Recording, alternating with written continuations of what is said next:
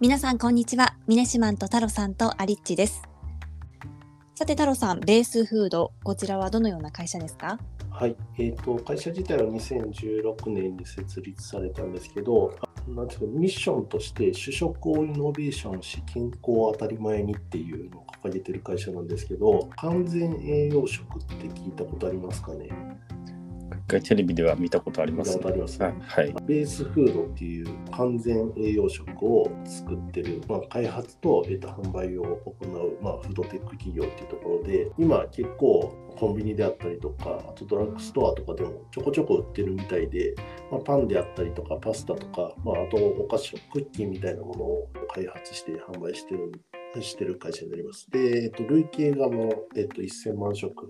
ていう形で、知ってる人は知ってるみたいな形の食品を出してるような会社なんですけど、完全栄養食っていうところで、新しいまあ市場を切り開いていってるところの、まあ、一つのリーダー的な会社になるかなと思いますね。うん。これ私食べたことはないんですけれども、はい、あのコンビニで見かけたことはあって。はい、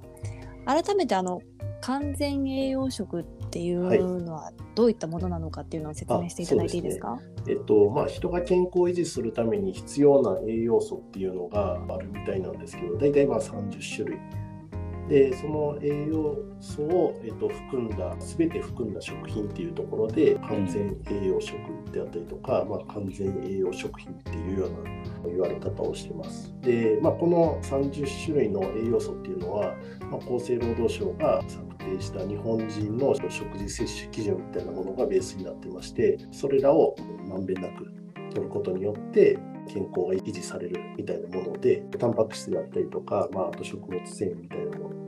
あとは、えっと、26種類の、まあ、ビタミンとかミネラルみたいなものが含まれていたみたいですね。うんうん、じゃあ、これだけ食べれば、まあ、一通りの栄養を取ることができるっていう感じの食品ということですね。まあ、あのこれに関してはちょっといろいろ言ってる人がいてるんで、まあ、基本的には何ですかねこの栄養素を取っとけばいいっていう考え方ではあるものの、ええ、これが全てなのかって言われるところで言うといろんな議論があるみたいですね。うん。なるほど。普通の食事をして、はい、でなんかその栄養を保管するっていう意味じゃなくても一食は完全にこの食事でもうっていう感じですよ。そうですね。もともとこの完全栄養食自体は、それぞれのなんですか、ね、ビタミンとかミネラルで決められた分量があるんですけど、まあ、それをある基準取れば、1日で、えー、と必要なものが全部カバーされているという形なんですけど、この例えばベースフードが出しているベースブレッドっていうものに関しては、例えば2袋食べると1日に必要な栄養素の3分の1が取れるみたいな形ですね。うん、なんであのこれ自体で全てをカバーしてるっていうわけではないんですけどまんべんなくその栄養素が入ってるっていうところで忙しい人であったりとかそういうのに気をつけた食事をしてない人とかが、まあ、これを取ることによって、まあ、バランスよく食事ができるっていうのを補うような機能があるって考えたらいいかなと思ってます。うん、これパンやパスタとかあとクッキーですか、はい、そういった商品があるっていうことなんですけれども、うん。今あったベースブレッドっていうのの特徴っていうのはどういったところがありますか、そうですね、はい。えっと、ベースブレッドの特徴自体は先ほど話してた完全栄養の食に近いベースのものっていうのが全て入ってるんですけど、まあ、それと並行する形で例えば糖質制限っていう形で糖質がま30%オフされたような状態のパンであったりとかあとは着色料であったりとか保存量とか、まあ、そういったものが使われてないというところで、まあ、子どもも安心して食べれるであったりとかこの保存自体が1ヶ月間常温で保存できるような性能を持ってるっていうところでロングライフパンっていうような言われ方をしてるようなものがありましてそういったいろんな機能を持たせることによって家で、ちょっとした食事の合間とかに食べることによって、まあ、それが栄養を補うっていうまあ、そこが一番大きな特徴なのかなと思います。結構常温で1ヶ月持つパンってそうですね。長いはい、あの最近結構後ろの消費期限見るとパンとかで特にあのドラッグストアとかで売ってるものに関しては保存量入ってないのに1ヶ月以上持つものっていうのは多くなってきてるみたいです。そうなんですか、はい、で多分それに関しては工場での製造過程であの温度管理をしっかりしたりとか食品って大体作ってる最中に菌がやっぱり少なくてもちょっとは入ってるみたいなんですよ、えー、ただその菌数っていうのを抑えることによって腐るスピードっていうのをすごい長くすることによって、まあ、保存期間が1ヶ月以上できるみたいな、まあ、そういったのが、まあ、いろんな技術革新とかあと工場のその密室で作るみたいな形で菌数を保つことによって、まあ、こういったことが実現できているみたいですね。これどういった人がメインユーザーになっているんですか？はい、基本的にはダイエットであったりとかあとまあ食生活が偏っているような忙しい人っていうのがメインのユーザーだったんですけど最近コロナがまあ流行りだしてからっていうところで言うと自粛中の生活の中で3食自炊っていうのが結構増えてきてると思うんですけどやっぱりなんか家で毎食ご飯を作ってると、まあ、面倒くさいとかっていうの結構出てくると思うんですけど、まあ、そういった中で1回ずつご飯を炊いたりとかパンを用意したりとかっていうのが面倒くさいっていう中で、まあ、こういったパスタであったりとかパンであったりとかっていうのをベースブレッドとかに置き換えることによってあと1食何かを作るだけで、うん、あのカバーできるっていうような、えっと、使い方をしてる人がすごい増えたみたいで、まあ、このコロナ禍っていうのが一つ彼らの中でも一気に販売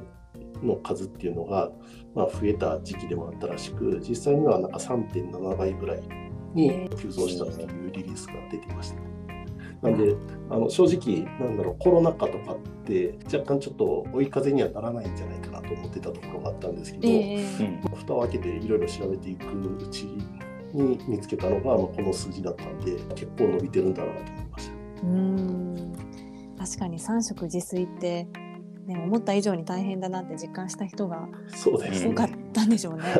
実際家で仕事をしてて合間合間にお昼ご飯と夕ご飯を作るってなると作って食べて片付けてっていう時間を考えるともうすぐになんかもうお昼ご飯晩ご飯って言っちゃうんで、まあ、そういうのを考えると結構パスタとかをまあ間に一つ挟むだけでも、時間の短縮とかになるっていうのと、まあ、あと並行して栄養素もきちんと取れるっていうのはまあいいことかなと思いますね。うんうん、なんか僕がテレビ見てる時った時になんかすごいミニマリストのなんか若い多分20代前半の男性がなんかコンサルかなんかで働いてて、うん、ものすごいもうミニマリストなんでも本当に必要最低限のまあ PC とか、はいはい、家具とかしかなくてさらに全部3食全部完全食。えー、そう人がい。て、なんかめちゃめちゃなんかサイボーグみたいな生活してるなと。思った一方で若干ちょっと憧れてるどっかに憧れてる自分もなんかいるなっていう感じがしてますね。そういうなんかなんですかねもう全ての時間をまあ有効に使い切るっていうそのまあ覚悟みたいなのがすごいなみたいな、はい、ちょっと思いましたね、はい。まあ、確かにこの、まあ、コンサルの方であったりとか、うん、あとは渋谷で働く IT 系企業の人とかっていうところを、まあ、初めターゲットにしてこのベースフードっていうのは盛り上がってきたのかなっていうのがありましてこの会社ができて1年目か2年目かちょっと忘れたんですけど、なんかイベント行くと毎回ベースフードのパスタが出てくるっていうことがありまして、まあ、そこで結構食べた経験があるんですけど、みんなが言ってたのが、一人暮らしで家で自炊しないとダメな人っていうのはこういうのがあるとすごい助かるみたいな話があって、うんうん、そっからターゲットとしてはすごい絞れてるなと思ったんですけどこうやってどうスケールするんだろうと思ってた中で、まあ、こういったコロナ禍で自炊とかっていうのが入ってくると結構こういった面倒くさいとかっていう人の幅が広がるっていう中ではまだまだ伸びていく市場なのかなと思うと同時に結構大手の会社例えば日清とかも完全栄養食っていうなんかパスタを出してたりとかするんで、まあ、今後ここら辺の市場が伸びていくともうちょっとバラエティ豊かな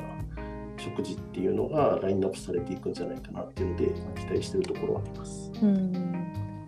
これ冒頭でもあったようにコンビニとかドラッグストアで買えるんですか？そうですね。基本的にはホームページであったりとかアマゾン楽天みたいな形で箱で、えーと、ある程度の分量を買ってるっていう人が多いのかなと思うんですけど、まあ、それ以外にも、まあ、コロナ禍で、えーと、実店舗での、えーと、と販売っていうのが拡大してましてファミリーマートであったりとかあとナチュラルローソンサンドラッグとかっていうので、まあえっと、1700店舗で、まあ、展開してるっていうのが、えーと、ニュースに書いてありましたね。うん、で大体値段がパンで、えーと、150円か200円ぐらい。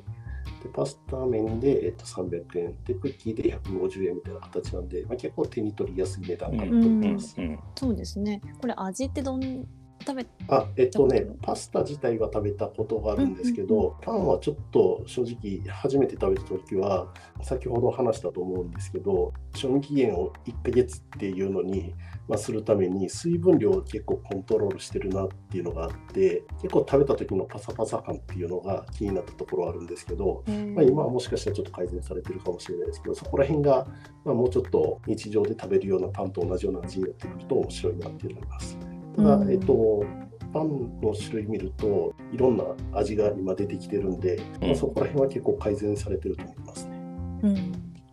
うん、なんか値段も手頃で体のこともまあ考えられているということですからそうですね。いいすねはい、はい、ということで今日はベースフードを取り上げました。明日はカラットです。明日も聞いていただけたら嬉しいです。それではまた明日。